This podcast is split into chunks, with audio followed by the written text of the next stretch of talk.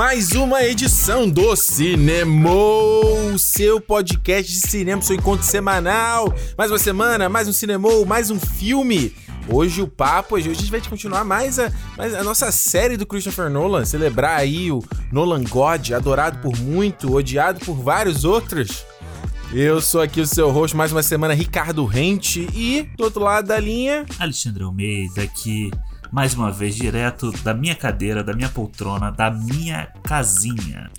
Alexandre, eu não sei se é o efeito do corona, eu não sei se o negócio de tá ficando em casa, mas eu tô de novo com fogo no cu de voltar a fazer live stream, cara.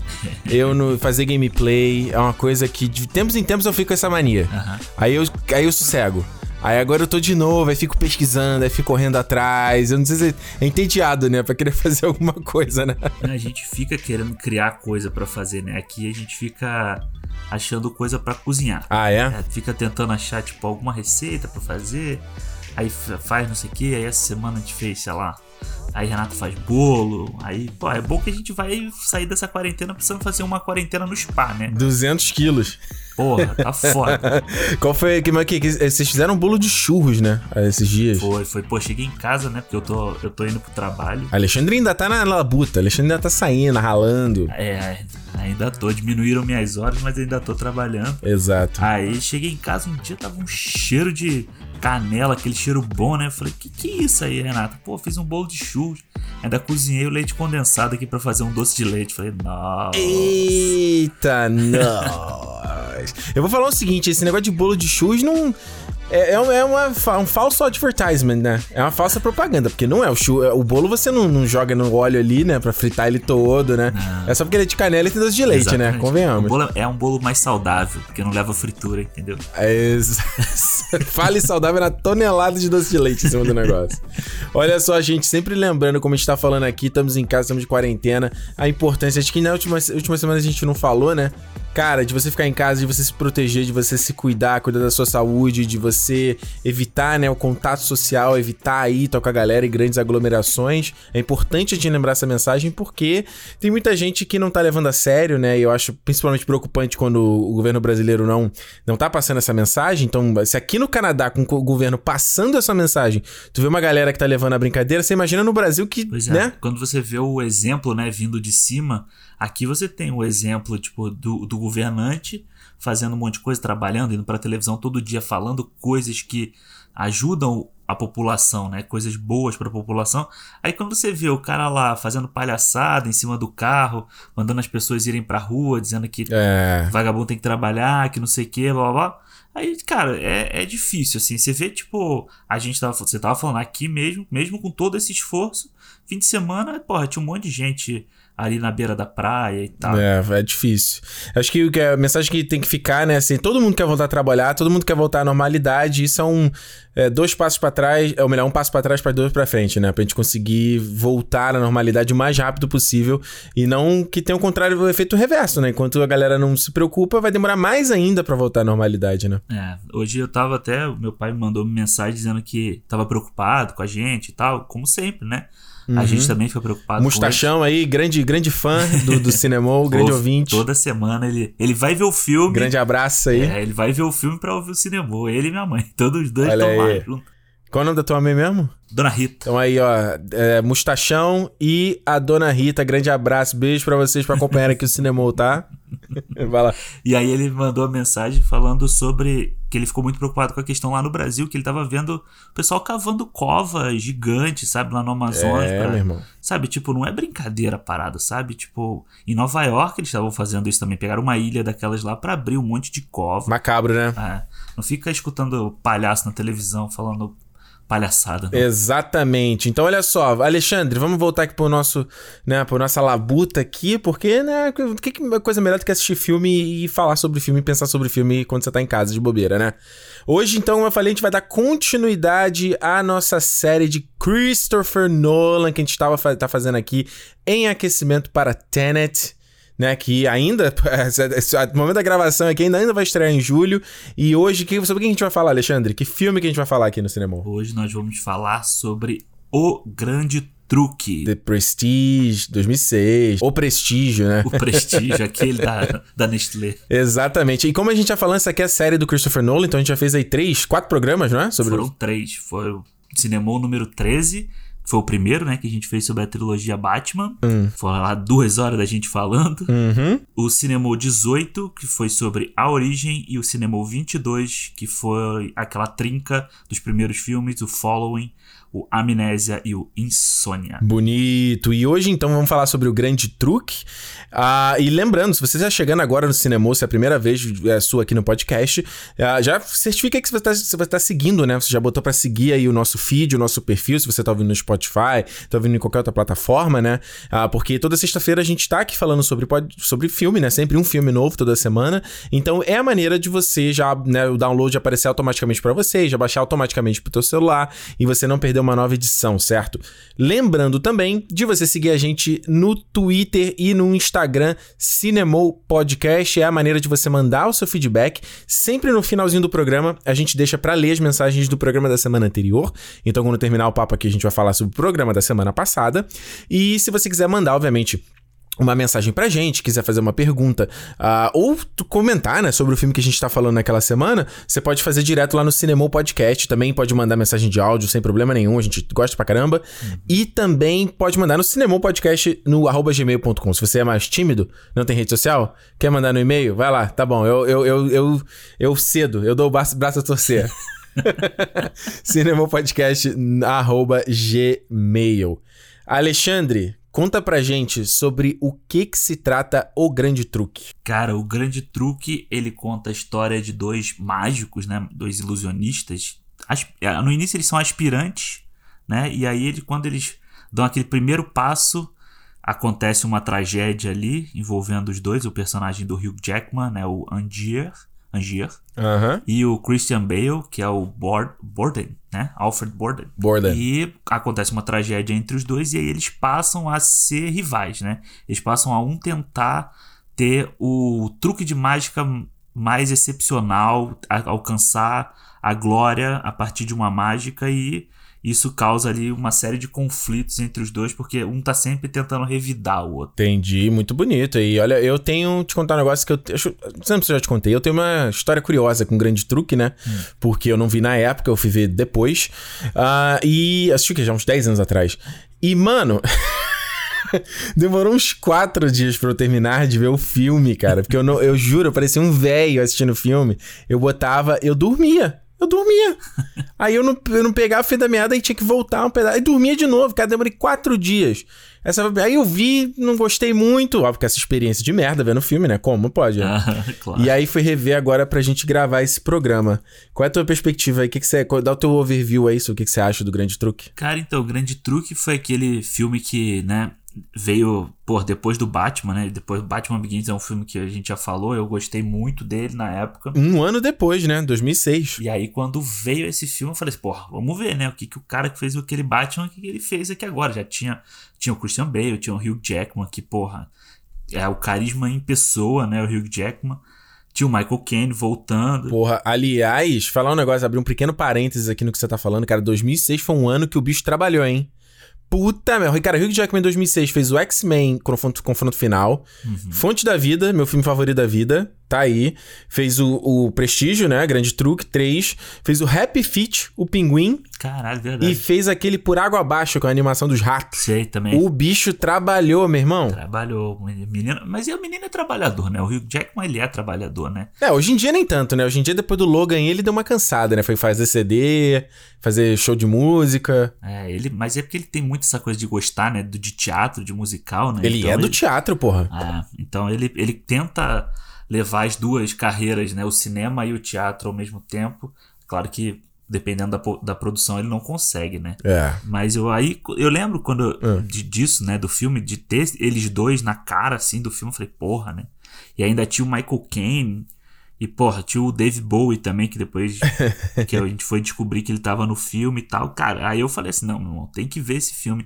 E cara, é um filme que eu gosto muito assim, desde a primeira vez que eu assisti sabe? Acho que é um filme que agora revendo pra gente fazer essa série, né? Tinha muito tempo que eu não via. Você vê muito, de novo, o estilo do Nolan no filme, sabe? É uma coisa que eu acho que esse aqui então, cara, mais do que qualquer um que ele já tinha feito antes, eu acho que esse aqui, tipo, a montagem, aquela visão dele é totalmente o que a gente vai ver nos últimos filmes já dele, assim, sabe? Tipo, no Inception, no, no Interestelar, assim, já aquele, aquela coisa meio frenética. Porra, tem 11 minutos de filme, você já tem três linhas temporais na história contando ao mesmo tempo, sabe? Pois é. Eu gosto muito, eu acho, acho um baita filme bonito, assim, uma história legal. É, ele tem. Ele visualmente parece muito Batman Begins, né? Tipo, uhum. os mesmos cores, o Bobier tá usando as mesmas câmeras, o Bobier tá o mesmo cinematógrafo, né? A mesma vibe, né? de, de, de, tudo, né? É. E aí é o que você falou, né? A própria é, a temática que ele já tinha trabalhado antes, né? Ele vai falar de obsessão de novo, né? Então você tem esses dois. E, e uma coisa que me lembra. Um, o Cisne Negro e me lembra o Whiplash também, onde você coloca forças antagônicas, né, principalmente forças relacionadas à criatividade, onde são duas é, energias conflitantes, sabe? Uhum. E que quando eles se encontram gera quase um Big Bang, entendeu? Esse choque entre eles. É. Porque a parada do filme, você falou da timeline, né? A parada do filme, que é também de novo Nolan brincando com essa coisa da, do tempo, né? A temática dele universal, uhum. é que você é, de modo geral, você tá trabalhando com duas timelines diferentes, né? Baseadas pelo diário do cara, né? Então também tem até, um, tem até uma temática parecida com o Memento, né? Que também eram as anotações dele e tudo mais, né? Uhum. É o. É o uhum. Pô, como é que eu vou lembrar? O Andier lendo as mensagens do Borden e o Borden lendo, as lendo o diário do, do Andier, né? E eu acho que. Eu acho que quando o Nolan. Ele começa. Eu acho que fica bem claro nesse filme, sabe? Tipo, não é, não é truncado você entender que, que são três timelines. É, diferentes no filme, porque. Peraí. Três timelines? Agora, de onde você tirou a terceira timeline? Tu, não, tu, só, minha... porque são três, porque você tem o, o presente, que é o julgamento do, do Christian Bale. Que é, da mo é a morte do Andier pra frente. Isso, é o, é o presente. E, o, e os dois diários? E os dois diários, é, são três. Ah, ok. Ah. É, faz sentido. E eu acho que é muito claro, sabe? Eu acho que até eu não, não sei nem se ele diferencia de alguma forma elas e tal, e se eu não realmente não prestei atenção. Mas eu acho que fica muito claro você entender quando é cada, quando é o tempo de cada um. Ah, sei lá, Alexandre, eu acho que isso, essa para mim é, é a minha crítica ao filme, porque eu, eu gosto dessa coisa do, do de você. É, a gente até falou isso no, no, sobre o programa do Joias Brutas, entendeu? Uhum. De você não conseguir se situar às vezes, sabe? Você ficar meio perdido no espaço onde tá a coisa. Eu gosto disso em filme, eu acho legal. Essa coisa que o, que o diretor te des, desorienta, né? Uhum. Só que eu acho que a montagem aqui é muito pesada, cara. É muito, esse, esse salto que ele faz é muito pesado. E que eu acho que, que é uma coisa que eu falei isso quando a gente falou do following, do, ou melhor, do insônia que era assim, é tão às vezes tão picotado que às vezes eu tenho dificuldade de conectar com aqueles caras, entendeu? Sim. Parece todo, parece que todo mundo. Que é, uma, é uma, um problema do Nolan reconhecido, que os personagens dele são sem emoção, entendeu? É, é, é difícil você se conectar do lado é. emotivo, humano daqueles personagens. Você se conecta com a jornada uhum entre aspas, profissional deles, entendeu? A habilidade deles é o que te, é o que te faz você seguir. Agora, eles pessoalmente, o que, que faz o Andy, Andy ser engraçado, é, interessante? O que, que faz o Borders, Borders ser engraçado? Pra mim, são dois, dois caras que foda-se ele, sabe?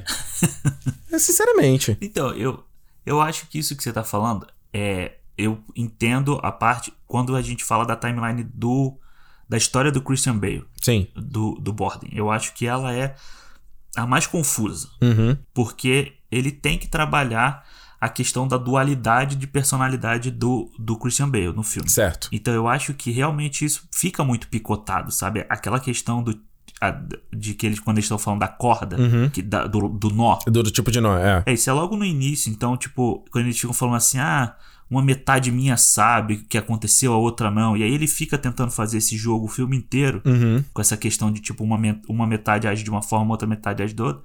E que isso eu acho realmente picotado. A, a, o relacionamento dele com a mulher, o relacionamento dele depois com a Scarlett Johansson. Então, eu acho que a timeline do Christian Bale é mais confusa. Mas mesmo assim, eu, eu consigo.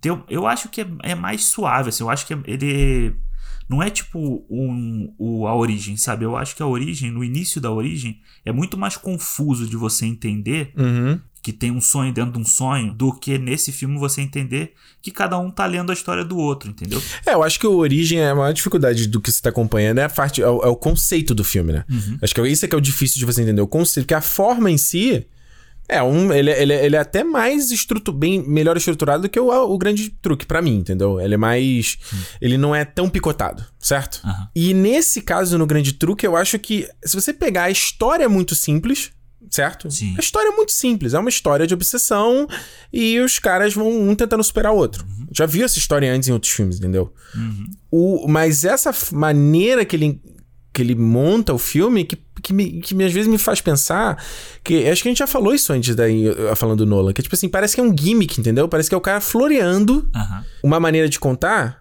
só pra, pra, sei lá, esconder um pouco da, do vazio. Não, não do vazio, que eu não quero falar porque a história não é vazia, a história é boa, entendeu? Mas entendeu? De uma história simples. E, isso me lembra o, o Westworld, que o irmão dele faz. É. Que é a mesma coisa, que é, o, é, é a história que é uma história não, que não é simples, que não é tão difícil de entender, mas o cara dá uma volta na puta que você fala, meu irmão, pra que isso, velho? Parece que é só um truque de mágico pra te enganar, entendeu? É, e esse filme, ele já é. Esse filme ele já é escrito, né, pelo Jonathan Nolan. Acho que é o primeiro, a primeira colaboração dos dois é. juntos, assim. Não porque o, o, o Amnésia já era, né, uma colaboração, assim, velada entre os dois, porque a história era do irmão e, e ele pegou e tal. Esse aqui já tem o crédito, né? O, o irmão dele já é acreditado como roteirista no filme e depois ele vai escrever o, o Dark Knight, depois o, o Dark Knight Rises. É, esse filme, esse, vai, vai lembra, dizer aí que ele é baseado num, num, romance de 95 do Christopher Priest. E, de novo, né, porque o, o, o, Memento também tinha sido baseado num...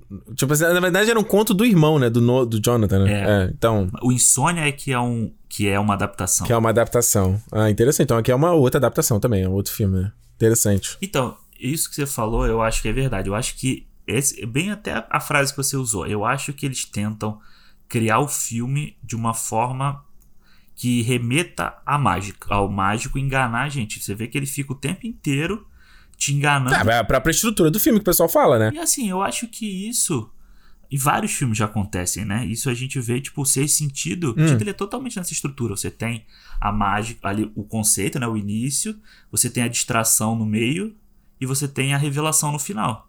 Que se quando você vê o Seis Sentido pela segunda vez, você percebe exatamente aonde você estava sendo enganado, né? Sim. Onde você estava sendo feito de trouxa, que nem o, o Michael Caine fala no final. É, a maneira de você, até de, de, de, aumentar o replay do filme, né? Você volta pra, pô, peraí que agora eu vou tentar pegar onde, né? Então, essas cenas do Bruce Willis, né? É. E aqui, esse filme, eu acho que isso funcionou comigo muito na primeira vez. E eu não funcionou comigo dessa vez. Eu até perguntei pra Renata, porque eu acho que ah. era a primeira vez que ela tava vendo. Isso eu ia te perguntar. Eu até falei, quando você, quando você terminar, me manda uma mensagem que eu quero te perguntar um negócio. Tu perguntou, eu esqueci, foi mal. a questão do, do segredo do filme, ah. do Christian Bale. Ah. Você já tinha visto esse filme antes? Eu já você tinha visto, mas eu, eu, isso eu não. Eu, assim, acho que eu já sei que esse ponto você vai falar. Eu não gosto dessa parte do filme e eu acho que por isso que o grande truque não funciona para mim. Uhum. Porque desde a primeira cena eu tô vendo que é o Christian Bale com maquiagem, cara. Eu, caralho, por que, que esse cara tá tendo. Que que eu... eu juro que é a primeira vez que eu vi esse filme, Alexandre. Eu fiquei muito confuso, porque eu falei, peraí, eu tô, tô primeiro. É tão picotado uhum. que eu tô uhum. tentando acompanhar quem é o Border, né? É Border o nome desse cara? Esse nome tá errado, é Border. É Borden. Borden. É, Border é a borda, né? a fronteira. Não, é. eu tô tentando acompanhar. Primeiro eu tô tentando entender quem são esses caras. Quem é o Angier e quem é o Borden. Uhum. Aí, quando ele picota pra parte que ele vai encontrar a Rebecca Hall ali, né? O romance deles vai se desenvolver, aí tem o sobrinho dela, aquela coisa toda. Aí tem um maluco que ele apresenta, que entra na, na na trama, e o Nolan faz de tudo para esconder, né, ele, né? É. E mostrar de longe, mostrar rápido. E, e, eu acho que a parte que ele faz técnica ali de compor é muito foda. É tipo perfeito, entendeu? Uhum. Só que desde a primeira. Assim, eu falei, peraí, é o Christian Bale, né? Aí na segunda cena eu. Gente, é o Christian Bale esse cara. Aí depois, gente, é o Christian Bale. E aí eu só fiquei assim, por que, que o cara tá. O que, que o cara tá fazendo aí? Tá se maquiando pra enganar. Entendeu? É. Pra mim, o, o, efeito foi muito. Eu não achei que era uma outra pessoa, achei que era o mesmo cara, sabe? Sim, então, é isso que eu tava. Que ontem, quando eu revi o filme, né? Nesse dia quando eu revi. Isso me bateu muito na cabeça, porque eu não conseguia entrar na, no lance do filme já sabendo que o, o Fallon uhum. é o irmão, é irmão gêmeo dele, sabe? Certo. Então, mas isso eu lembro que no, a primeira vez que eu assisti, me pegou. Porque eu não sei se é porque, tipo, eu não tinha maturidade ainda. Ma é, maturidade. Você era um jovem, jovem que era, né, deslumbrado com a vida Exatamente. ainda. Não tava amargurado como hoje em dia. É aquela coisa de você não ver o filme tão é, a fundo, né? Tipo, você ficar caçando as coisas e tal. E isso me passou, e isso foi uma coisa que me surpreendeu no final do filme. Eu realmente fui enganado pela mágica do, do Nolan ali. Sim. Dessa vez não, dessa vez eu acho que o grande lance para mim era foi do tipo os dois não ser sempre assim, o Borden é o Borden e o Fallon é o Fallon sempre, sabe? Não, eles alternam. Então, exatamente, deles alternarem. Eu acho que para mim esse é o grande, o barato é esse, É. deles alternarem. É. Mas a, a surpresa em si, eu não sei nem se por que que ele, aquela maquiagem nem é tão boa assim. Não. E, e, e o, o Nolan, ele. Na hora que ele vai filmar os dois, eu acho que ele, ele quer mostrar muito rápido esse outro cara. Uhum. Que, e ele tá sempre com a mesma roupa, né? O outro cara tá sempre com a mesma roupa. É. E, e- aí eles não tão. é, raramente. Acho que eu não lembro de uma cena assim que tá os dois. Onde você consegue ver a cara dos dois ao mesmo tempo, entendeu? É geralmente sempre um, um tá de costas pra câmera, né? Um tá longe, aí ele faz plano contra plano, né? Mostra o, o Christian Bale, aí depois. Ou melhor, mostra o Borden, aí depois mostra outro maluco. E aí eu lembro. Cara, isso pra mim, quando eu chegou no final do filme, a primeira vez que eu vi, eu falei. Caralho, mas como assim, entendeu? Uhum. Não- o plot twist não funcionou, porque eu tô vendo os- o, o ator ali, sabe? É, o que isso pra mim, quando a primeira vez que eu vi funcionou, foi de boa. Uhum. A- dessa vez não foi tanto. O que não funciona pra mim desde a primeira vez é o truque do Hugh Jackman. Não funciona? Por que não? Aquela coisa do tipo, porque não sei, o filme era um filme muito pé no chão, assim, sabe? Uma história. E vem com aquela porra de- do clone ali, da- sabe? De criar um outro. eu fiquei assim, é isso mesmo, eu tô, eu tô Que maluco, é né? Eu tô, eu tô ficando doido, é isso mesmo. E tipo, até hoje eu ainda acho isso fraco, sabe? Acho que é uma solução É. meio fraca, assim. Eu não sei lá o que, que ele podia ter feito, sabe? para aquela, naquela situação ali. Mas eu, é- aquilo me desprende muito do filme. Eu acho legal a ideia dele matar sempre, então aquelas, os corpos no final e tal. Mas, tipo, criar outras, outros dele, assim, isso não, não, me, não me cai, assim, sabe? É, aqui ele tá falando aqui, eu tô vendo aqui no- na Wikipedia do, do, do conto, né? Do livro, né? Aham. Ele tá falando aqui que o Tesla criou um dispositivo de teletransporte, que teletransporta um humano de um lugar até o outro, criando uma cópia física exata na de- no destino né, que, que ele define lá. Ah, e a consciência da pessoa é transmitida é, imediatamente. Ah, olha que louco! No conto original, a- o consciente do, do- Por exemplo, eu me clonei, o meu consciente vai pro, pro cara da frente. Então eu, eu viro tipo uma casca vazia, entendeu? Por isso que ele tem que matar o cara, né? É, mas no filme. Mas no, não, mas, não, mas no filme dá a entender que não, ele, ele copia tudo. É tudo, é a mesma pessoa. Tanto que na primeira vez o cara fala com ele e ele, o próprio que, que seria a casca vazia, que atira no cara, né? Exato. O cara fala, não, não, não, não. Aí ele toma um tiro, né? É, eu acho que esse- essa coisa do. A gente acabou já pulando pro final, porque é meio difícil, né? Falar do filme sem já chegar no, no plot twist, né? É. Eu, eu- é, Assim, eu entendo teu ponto e eu concordo a primeira vez, também achei um pouco estranho. Mas é o Nolan brincando com a coisa da ficção científica de novo, né? Misturando o conceito e tal. E eu acho que nesse, por esse ponto, vendo que no, no conto original também tinha essa parada, é meio que perfeito pros dois, né? Não só, não só ele, como o, eu falei do Jonathan Nolan aqui, que ele já fez o. é, ele fez. O Jonathan Nolan tá fazendo Westworld, aí ele fez aquela série Almost Human, ele fez aquela, aquela Person of Interest. Então ele gosta de brincar com essa coisa de consciente, o que, que é você, o, né? Aquela coisa meio Ghost in the Shell, entendeu?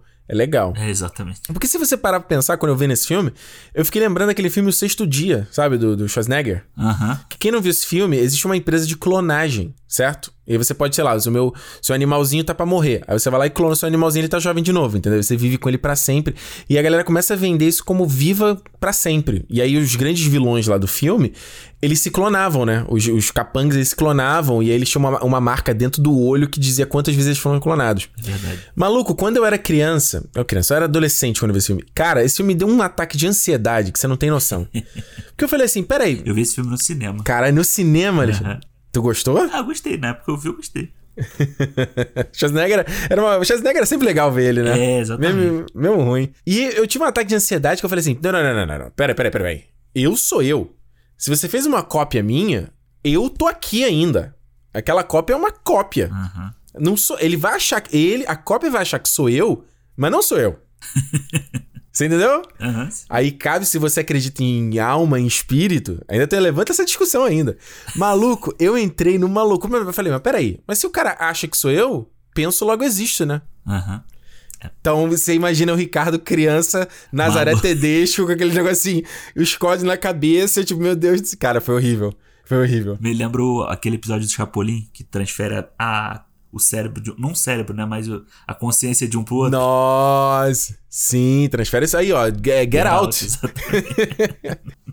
Então, assim, quando eu- é- é- aí esse, eu, eu achei assim, interessante, né? Ele brincar com essa coisa da, da, da, da tecnologia Sim. e principalmente trazendo o Tesla, né? Que era um, cara, um, pô, uma figura que um cara que foi importante pra, pra ciência e um maluco que morreu super pobre, né, cara? O maluco morreu em desgraça, né? É, e é um cara, 80, cara, 89 anos que ele morreu. Eu fui olhar, Porra, pra época, o cara viveu 89 anos. Sinistro, né? viveu duas vidas. É, e, eu, e é aquele negócio, né? Eu acho legal trazer o Tesla pra essa história, porque ele era envolto dessa coisa de misticismo, de tinha gente que achava que ele era meio bruxo e tal, né? Aham. Porque ele era um cara que não dava entrevista, que não conver- gostava de conversar com ninguém.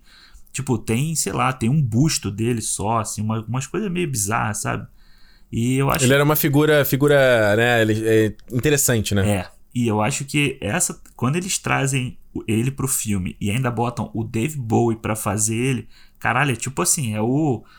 É o, Perfect casting. É o místico dentro do místico dentro do místico, sabe? É o Inception da- do misticismo. Total. Não, e pior que o, do, o Bowie, né, com aquela porra do, de ter o olho diferente, né?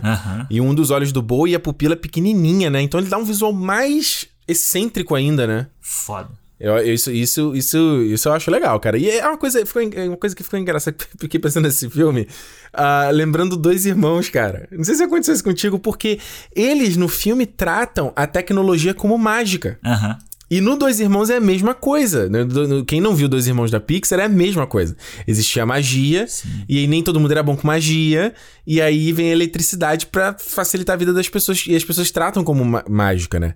Então nessa história aqui tem a mesma coisa. Ali tem, tem eles estão falando como é que você vira o mago perfeito, e o próprio, o próprio o Michael Caine fala, né?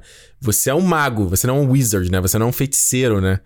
Então, o que que ele coloca... Quando, quando o, o, o Andia vê as obras do Tesla, ele começa a falar assim, ele, ele, ele trata como se fosse magia aquele negócio, né? Ele fica, cara, aqui isso é, uma, é, é a real magia, né? É, isso eu lembrei também do Thor. No primeiro Thor eles falam No isso. primeiro né? Thor, é Que verdade. pra- a, a tecnologia é tão avançada que pra vocês parece magia, né? Ele fala isso. É, e isso é muito maneiro, né? Isso é maneiro, eu acho esse conceito. Cara, e é, e é realmente. Isso é, é muito bizarro. Porque se você pegar, sei lá, tipo.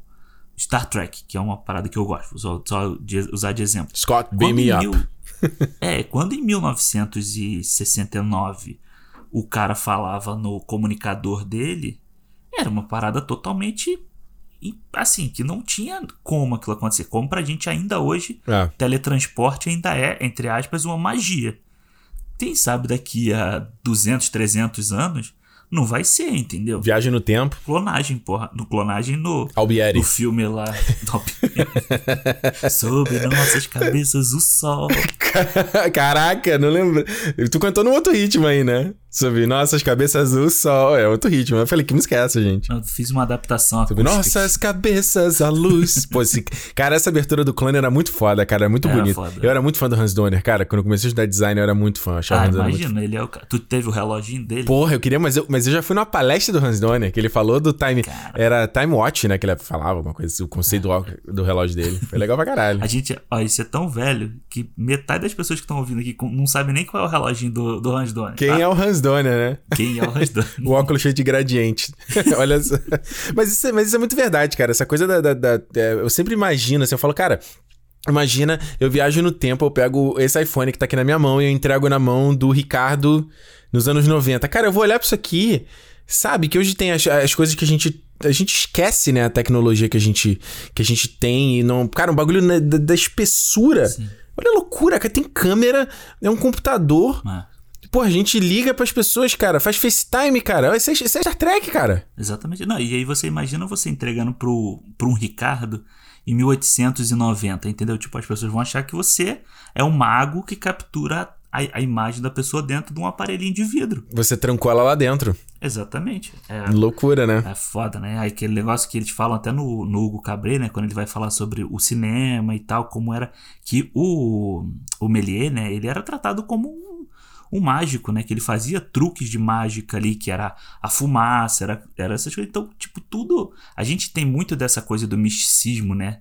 Desde, sei lá, Idade Média e tudo mais, essa coisa do, do fogo, até da, da pré-história, do fogo e tal. Sempre. Então, é. eu acho que isso, o, o que acho que o que me encanta muito nesse filme é essa coisa da magia, não da magia, né, mas da, da mágica e de como você vai vendo como o cara faz a mágica, sabe? É. Que isso era, era uma coisa que era muito legal quando eu era criança, que eu queria saber. Eu tinha muito medo daquele, sabe aquele truque que o cara pega o, o lenço, um, um lenço, coloca no ouvido da criança e puxa no outro? Nunca vi. Não, é tipo É? assim, é, é mágico de festa de criança faz isso. Ele finge que Aham. bota numa orelha e finge que tira na outra. E tu, como ele fez? Eu tinha um cagaço do cara me chamar pra fazer isso comigo. tipo, caralho, essa porra vai passar dentro do meu cérebro e vai sair do outro lado.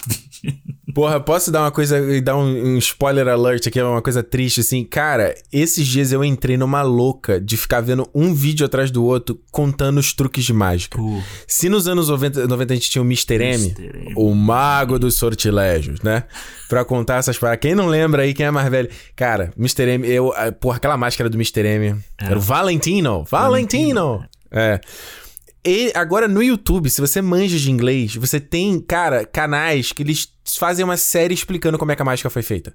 Tipo, vai lá um cara e faz a mágica no American's Got Talent. Uhum. Aí ele vai lá, não, ó, o cara fez essa mágica aqui dessa forma. Aí é maneiro, assim, que você. perde a magia, né? Total. Eu entrei nesse vídeo, eu caí nessa série de vídeos porque eu, eu de vez em eu, eu, o que aconteceu? Eu tava vendo uma coisa do David Copperfield, acho que eu ouvi o nome do David Copperfield num podcast. Uhum. Falei, cara, o David Copperfield era um maluco sinistro, né?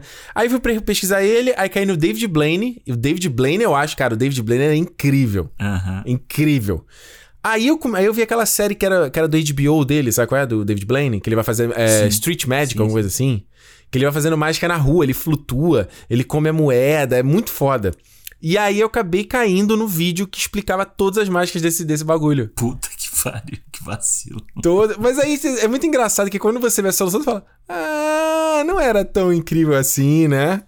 que, que leva muito na cena da- do filme quando a criança vê o truque da- do pombo lá, né? Do passarinho, é. E aí a criança fica chorando, tipo, não, sei que aí o cara mostra, não, tá aqui. Ele fala, e o irmão? E o irmão. Né? Tipo, não é o mesmo passarinho. Não é. Ué, eu tava falando no começo essa coisa do filme, né? Dele seguir a estrutura parecida da mágica, porque o filme começa da abertura do ponto lá do, do, do Michael Caine.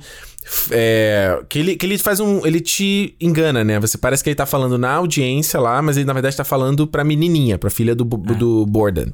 Que ele fala da mágica se ela se. se ela é estruturada em três atos, né? Que é a- a- o começo, né? A apresentação, onde você apresenta algo ordinário. E aí, quando ele fala isso, ele corta pro plano do, do Borden na, no, audi- no auditório. Uhum. Então, você apresenta algo ordinário. Ele cita algumas coisas e fala, Amen. Aí aparece o cara. Sim. Aí no segundo ponto você fala, vai pegar esse cara e vai transformar em algo ordi- é, extraordinário, né? Uhum. Que é o lance da, da, da magia. E aí você tem não só o Borden, quando ele começa a seguir a carreira solo, que ele vai fazer a mágica do Homem Duplicado, né? Isso. Que é o grande sucesso dele. E do Angier também, quando ele começa a buscar lá o Ted e tudo mais. E no final que ele fala, ah, mas o, a- a- não é só fazer o cara desaparecer, você tem que fazer trazer o cara de volta também.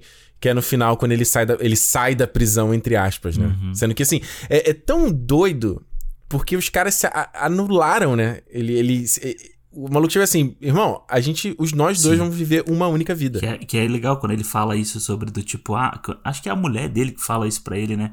Do tipo, ah, o que que você abriu mão?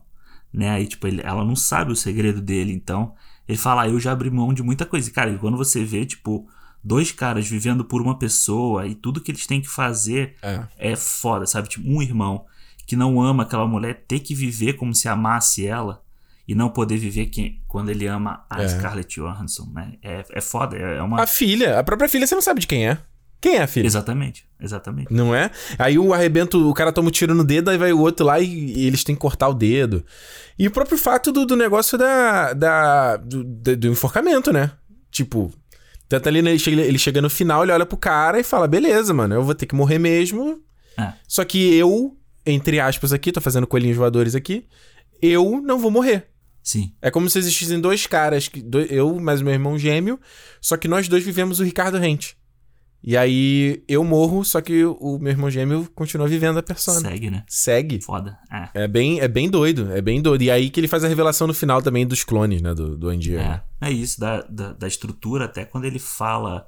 Tem uma hora no filme que ele fala que tem que introduzir uma, uma mulher bonita, né? Uma, uma pessoa bonita e tal. E no meio do filme aparece a, o personagem da Scarlett, né? Que é uma mulher linda aqui. A Olivia. Que, que ela se mete ali no meio da história e ela vira uma distração no meio da história, sabe? Ela vira meio uma distração tanto pro, pro Hugh Jackman quanto pro, pro Christian Bale e pro espectador mesmo. Ah. Então é, é mais uma estrutura do, do ato da magia, da, da mágica que o, o Nolan coloca no roteiro, né? É, é, eu achei que tá apagadinha, né? Scarlett Johansson tá apagadinha nesse filme.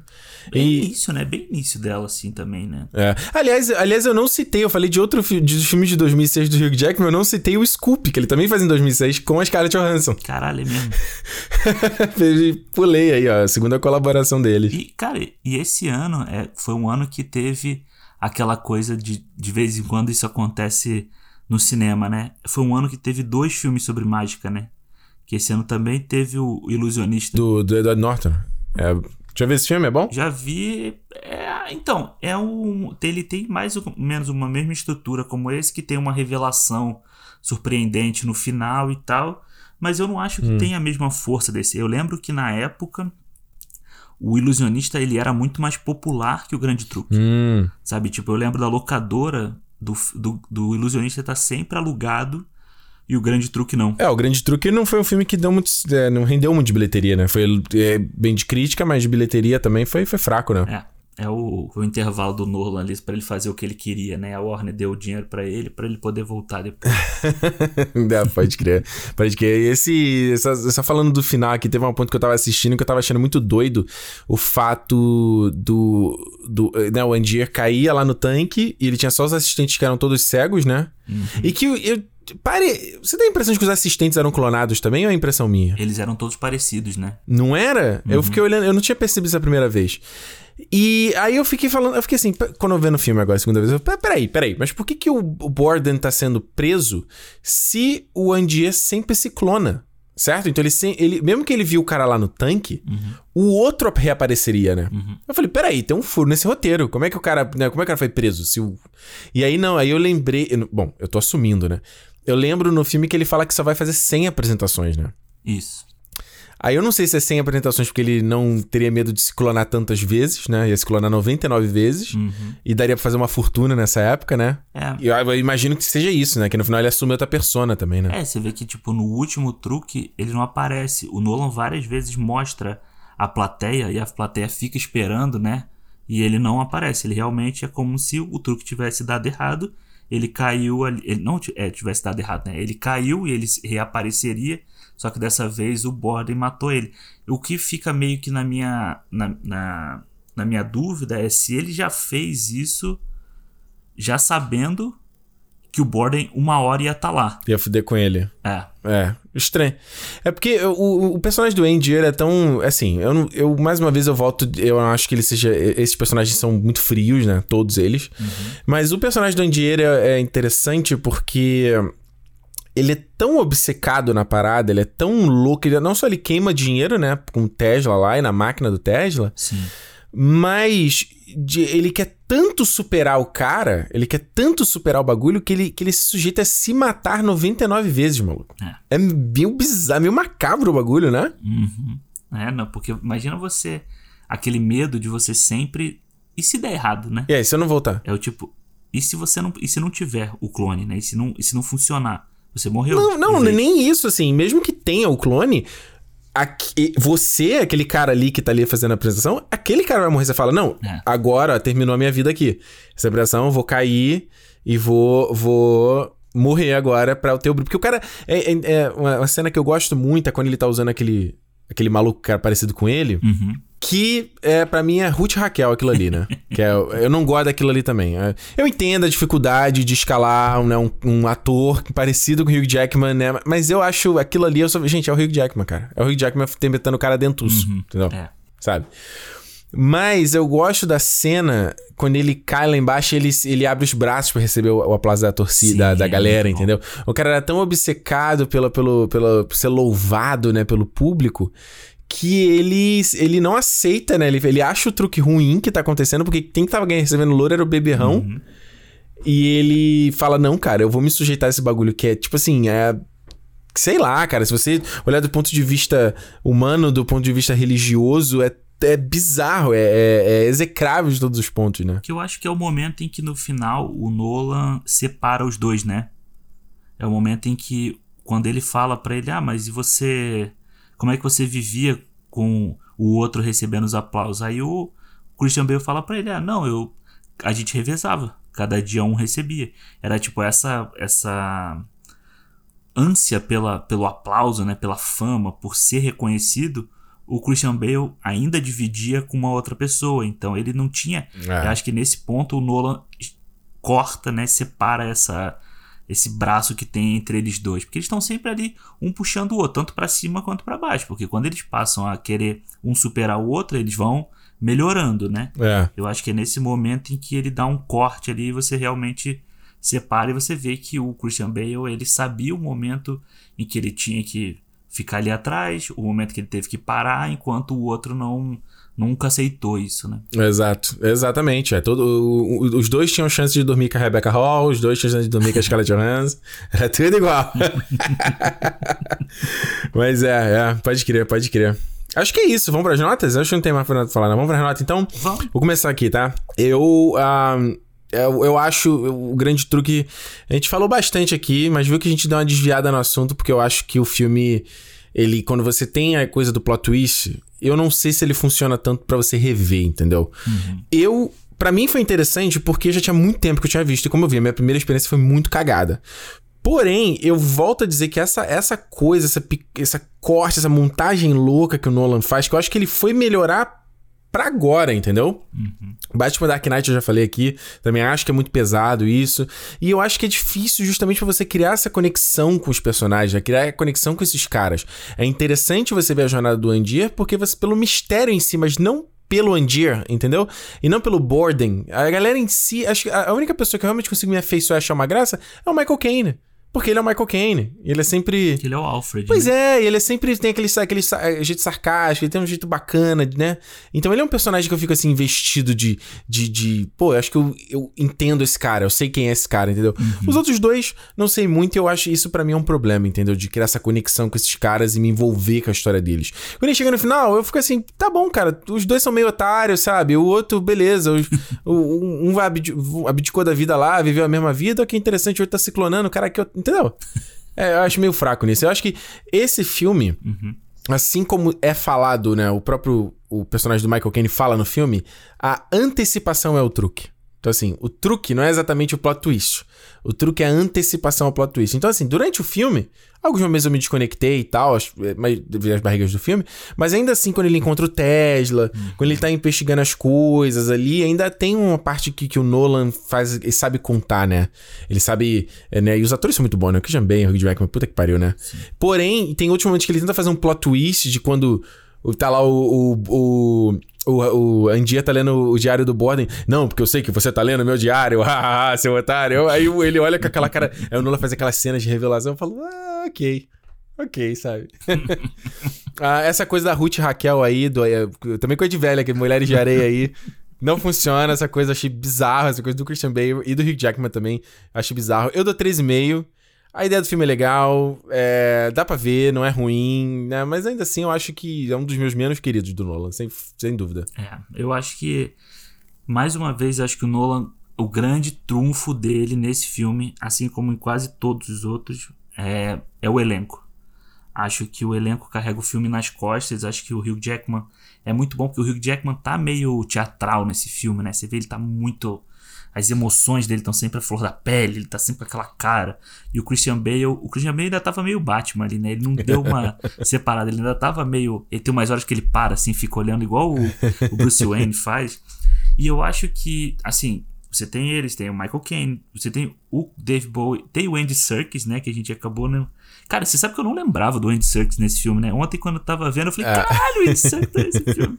Ai, Tá aí. Aí, mas eu acho que é a força do filme, realmente, é o elenco e eu acho que é a ambientação. Acho a ambientação do filme muito bem feita, sabe? Acho muito o clima do filme, essa coisa meio misticismo quando ele vai lá nos Estados Unidos para falar com Tesla e aquela coisa deles criando as, as engrenagens para fazer a mágica. Acho tudo isso muito legal. Acho uma recriação muito bacana. Acho que o filme tem uma escorregada braba aí na, na breguice do Nolan, né? Como sempre, o Nolan. Sempre. Porra, meu irmão, você, você tem que se ligar nessa parada aí, porque é sempre muito brega essa coisa que você falou aí da, deles lendo o diário, sabe? Aquelas caras o tempo inteiro, tipo, não, vai ser impossível decifrar esse diário. Aí fala, não, não é tão impossível assim, né? Me Calma. escreve o segredo do teu truque. Tesla. Tá, what the Porra. fuck? O que que isso quer dizer, cara? É. Aí o outro. Aí o, o irmão de gêmeo, ele enterra o cara. Eu falei, que que é isso? Ele enterrou o maluco? Hã? Uhum. É é- E ele passa tão rápido. É o que eu tô falando. A montagem é tão rápida que às vezes é até difícil entender o bagulho, cara. Mas eu ainda acho assim, acho a forma como ele monta é, é esquizofrênica nesse filme. É. Mas eu acho que ela dá um. Ela dá um ritmo pro filme que se ele fosse um filme é, reto, ia ser foda. Ia ser difícil de ver. Ia ser um filme chato, sabe? Ia ser um filme arrastado. Então eu acho que assim, é um filme que eu gosto da temática, gosto de tudo dele. Assim, eu, eu gosto de sentar pra assistir o filme, sabe? Sei que tem esses probleminhas e tal. Eu dou quatro estrelas porque, assim, sei lá, toca, toca meu coração. assim. Eu tô com meu coração.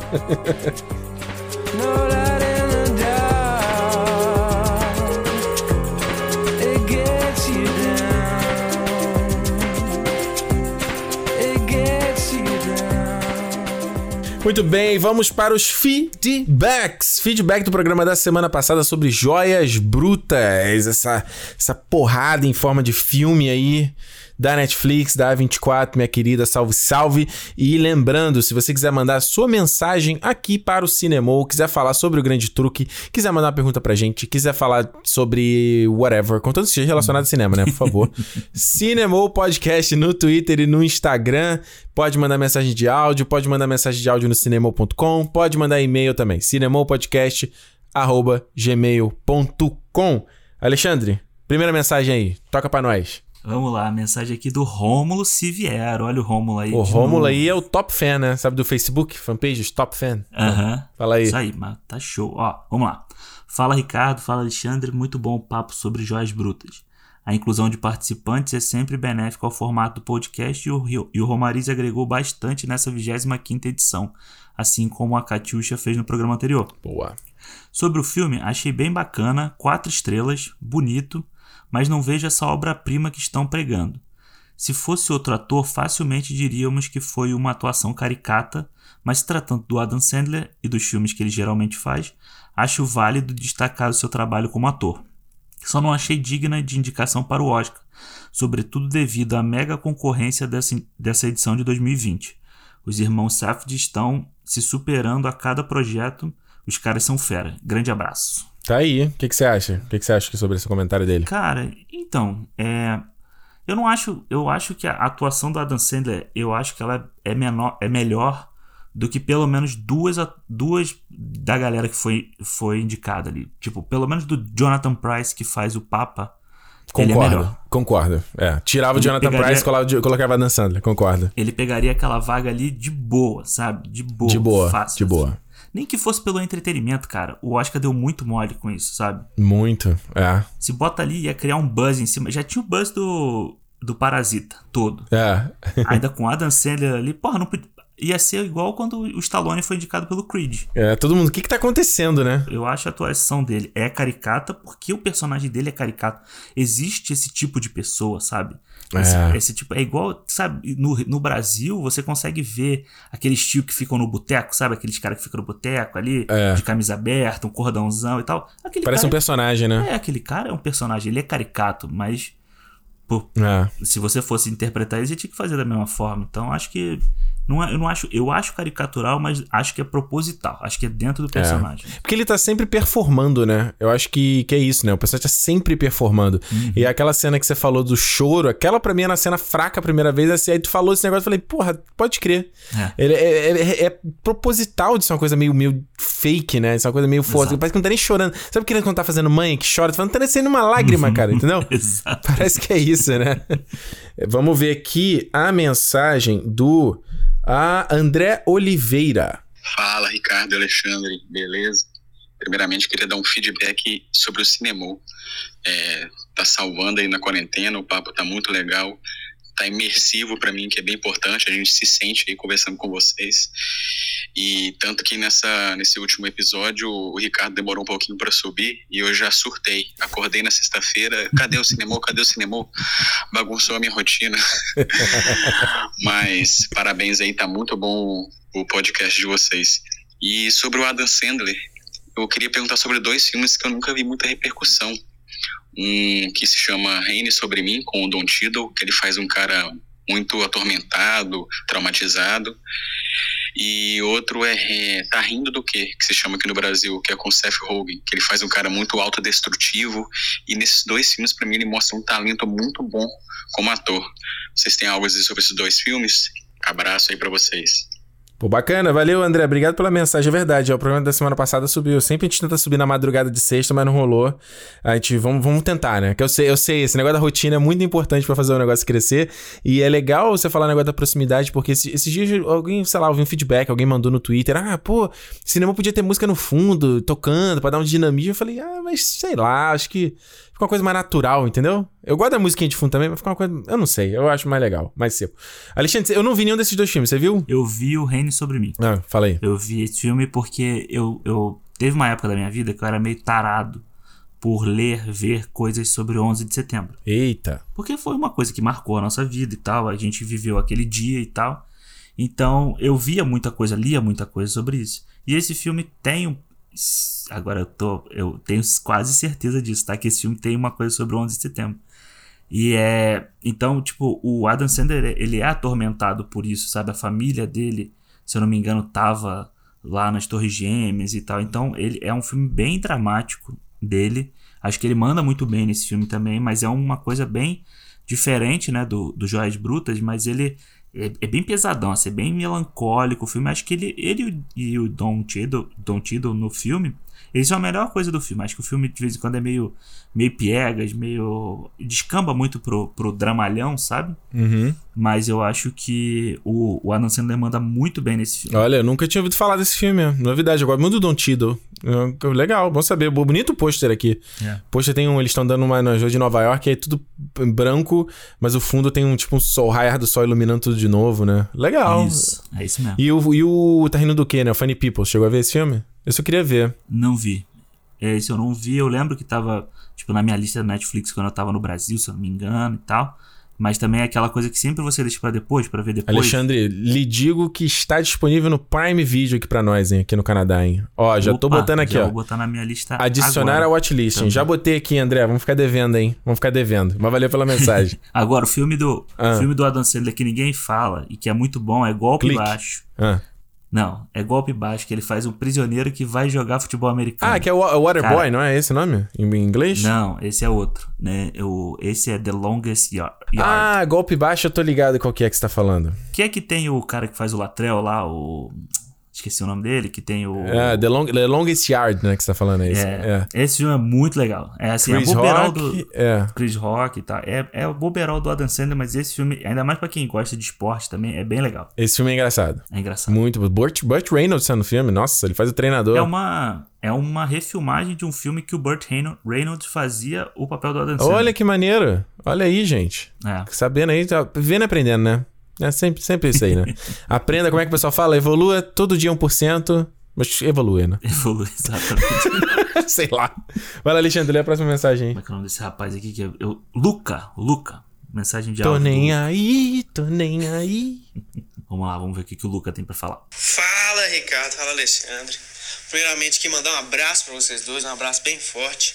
Que vocês estão acalentando aí com conteúdo nessa quarentena tão sofrida, né? E vocês aí que estão passando essa quarentena longe da família, queria que vocês se sentissem abraçados.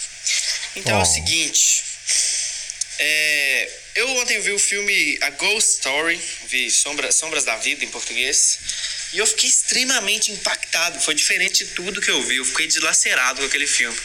E eu queria saber a opinião de vocês sobre esse filme.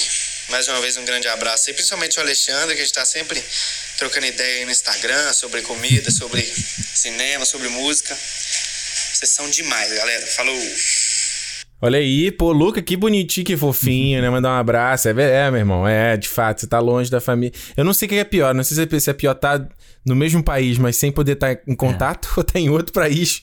Não sei o que é. Então, eu acho que isso que você falou é uma coisa real, né? Porque eu tô longe dos meus pais aqui, da minha família. Eu penso no meu irmão, que tá no Rio. Ele tá perto de todo mundo, mas tá longe também, porque não pode sair de casa, ninguém pode chegar lá, entendeu? É, eu sei. O que separa são algumas horas de voo só. Exatamente. Vem cá, tu assistiu Ghost Story? Cara, então, não. Não. Olha só, Luca, eu, vi- eu assisti Ghost Story, coloquei na minha lista de melhores filmes de 2017. Esse filme é incrível. Inclusive, eu quero fazer uma análise no canal sobre ele, porque ele é um filme muito diferente, né? Que é o, é o cara lá que ele morre e ele volta como um, uma fantasma feito de pano, né? Uhum, Sabe? Igual a criança botar a toalha por cima assim e fazer, e fazer um fantasma. uhum. Então é muito legal esse recurso visual e o filme vai lhe falar sobre tempo, sobre memória, sobre sentimentos, é, sobre vida. É, é um filme bastante emocionante e é interessante porque o, o, espírito dele fica preso, de, de- conectado do tempo, entendeu? Caralho. Ele fica preso. É mesmo que um ghost do outro lado da vida, mas, mas Aham. hardcore, entendeu? Mas é maneiro, assim, mas é maneiro não, mas é bom pra ver nessa época, porque eu tô querendo coisa nova pra ver. É bom, não é bom. É um, é um filme, é um filme melancólico, mas e ele, só que ele, ele é um filme de, ele, assim, ele não é longo, mas ele é difícil porque ele tem, é muito contemplativo, né? Ah, mas- Tem umas sequências, assim, não é spoiler porque eu acabei de falar que o cara morre, né? Mas, por exemplo, depois que a, menina, a, a- a mulher dele, a Runimara, né, volta do, do velório, tem uma, uma cena que eu não estou brincando, são quatro minutos dela sentada comendo uma torta. Maneiro, eu gosto, eu gosto dessas coisas. Sabe? Então, tipo assim, você vê o filme e fala, caralho, mano, isso é muito filme, muito tênis verde, entendeu? Mas aí, eu vendo o filme, eu lembrei, por exemplo, de quando a minha tia faleceu. E que eu, quando eu voltei do velório dela, eu falei assim, tá, eu faço o quê? Vou, vou- sei lá, vou fazer, ou trabalhar algum trabalho? Vou ligar a televisão? Tudo parece tão sem importância, sabe? E ele fica ali com a câmera estacionada, ela parando, ela senta no chão e só comendo a torta, sabe é? Maneiro. Então o filme tem umas paradas de montagem, de estilo, é muito legal. Muito legal. É um filme longo também, acho que tem uma hora e vinte e tal. É, e foi filmado, acho que foi filmado aqui, sabia? Aqui em, em Ah, é? British Columbia. É. Vou ver, vou ver. Até o próximo cinema, eu prometo que eu vejo. tá aí, tá aí. Ghost Story, muito legal. Olha a última mensagem aqui do Ludson. Falou: Fala galera do, galera do cinema, eu acompanho o Ricardo há anos no YouTube. Valeu, cara. E escuto o podcast desde a primeira edição. Olha aí, Alexandre. Opa. Top fan, hein? Top fan. Isso aí. isso. Agradeço pelo grande trabalho de vocês e admiro a evolução constante do podcast. Queria deixar uma sugestão. Já que 2020 vão sair poucos filmes, o que vocês acham de fazer um programa, ah, um podcast com o tema Esse filme só melhorou porque eu vi de novo? Grande abraço. E Esquadrão Suicida é um filme mal compreendido. Não, Lutz, aí não, Lutz. Aí você me perdeu, cara. aí você... Aí tu caiu, né? Tu Aí caiu no... tu forçou a barra, mano. Se eu vou te der a barra na mão, não força. Aí você foi e forçou, bro. Aí não. Aí não. Olha só, cara, assim. Eu já levantei essa ideia com o Alexandre que, de que talvez em algum momento a gente vai encher o saco de só ficar falando do filme toda semana. Em algum momento a gente vai querer trocar, sabe, pegar um tema, né? E, ah, vamos falar sobre filme 3D. Vamos falar sobre streaming. Vamos falar. Algum momento, eu acho que. Aí, eu não sei, eu não sei do Alexandre. Pra mim, eu ainda tô gosto de toda semana fazer essa parada meio Sim. clube do livro. Eu gosto mais disso, entendeu? Você vê, vê lá no Instagram qual filme que a gente vai falar. Você assiste o filme, no dia da sexta-feira, tá ali. Se você não tiver visto o filme, né? Tá ali pra você. Né? Você vê o filme e já tem um, um. Quase um extra, né? Um. É, não, e eu acho que esse o formato a gente escolhe um filme pra falar, mas você vê que várias vezes a gente fala sobre outros temas, né? A gente falou sobre o irlandês, a gente fala sobre streaming, É. a gente falou sobre, sei lá, o, a gente, sobre o um grande truque herói. fala sobre o David Blaine. Pois é, exatamente. aí, Quando que a gente vai falar? A gente vai fazer um programa só sobre o David Blaine? Nunca, entendeu? Mas eu acho essa ideia que ele fala uma ideia, não uma ideia para um programa, mas um- uma ideia de papo, né? Aham. Que é essa coisa de você. A gente já falou isso aqui algumas vezes, de pessoa que não vê o filme pela segunda vez. É. É. Que, cara, tem filmes que realmente. Tua mulher, pena Renata. você. Renata não vê, né? Renata não, não vê. Ela não gosta, ela, ela fala que assim, ah, não, já vi, não vou ficar vendo filme repetido. Aí, ó. Aí não dá, né? Aí, aí é difícil, né? Aí é difícil. Aí é difícil. Mas Mas é, um, é uma ideia legal, porque tem muito filme que se você vê pela, vir pela primeira vez, você vai falar, é, assim, ainda mais dependendo da época, cara. Já fa- eu já falei, fala. Scorsese fez isso comigo. Scorsese eu vi a primeira vez, não gostei. Depois que eu revi, eu, uou, o que que é isso aqui, entendeu? É, o Thor Ragnarok, já falei também, é um filme que, que na época, quando eu vi, eu achei muito decepcionante. E depois eu falei, ah, não, ele tem um valor de. Um valor aqui de replay aqui que é altíssimo nesse filme. É, cara, próprio, tipo, 2001, Odisseia no Espaço. Cara, eu vi quando eu tinha, sei lá, 15 anos, achei uma bosta, fui ver há pouco tempo, aí você fala, puta que pariu esse filme. É... É, mano, desenvolveu o seu paladar cinematográfico, certo? Exatamente. É, olha só, gente, chegamos ao final de mais uma edição do Cinemou. Falamos sobre o grande truque hoje. Lembrando, quer falar com a gente, quer mandar sua mensagem? Cinemou Podcast, Twitter, Instagram, segue a gente lá. Cinemou Podcast no g, arroba gmail, mandar um e-mail pra gente. E também, não se esqueça, cara, espalha o podcast, manda pro amiguinho, alguém que você sabe que gosta de cinema. A gente tá começando aqui, né? São, pô, 26 edições, não é nada. 26 edições não é nada. Deixa eu falar, cara, quando eu comecei a ouvir Rapadura Cast, já tinha mais de 100 edições. Quando eu comecei a ouvir Nerdcast, juro pra você, já tinha. O Nerdcast tinha 130 edições quando eu comecei a ouvir. Então, assim, né? Estamos aqui, né? Garoto maroto, outra vez. Estamos começando, né? Então ajuda nós aí a espalhar esse programa que só a gente falando não dá, entendeu? Tem que ser o, o boca de urna aí pra fazer a coisa andar, certo? Exatamente. Então é isso, meus amigos. Semana que vem a gente tá de volta, sexta-feira, vai falar de mais um filme. E se é dia de cinema? Cinemô, galera. Cinemô no sofá de casa. Cinemô. Fica em casa. Valeu, gente. Abraço. Valeu. Tchau.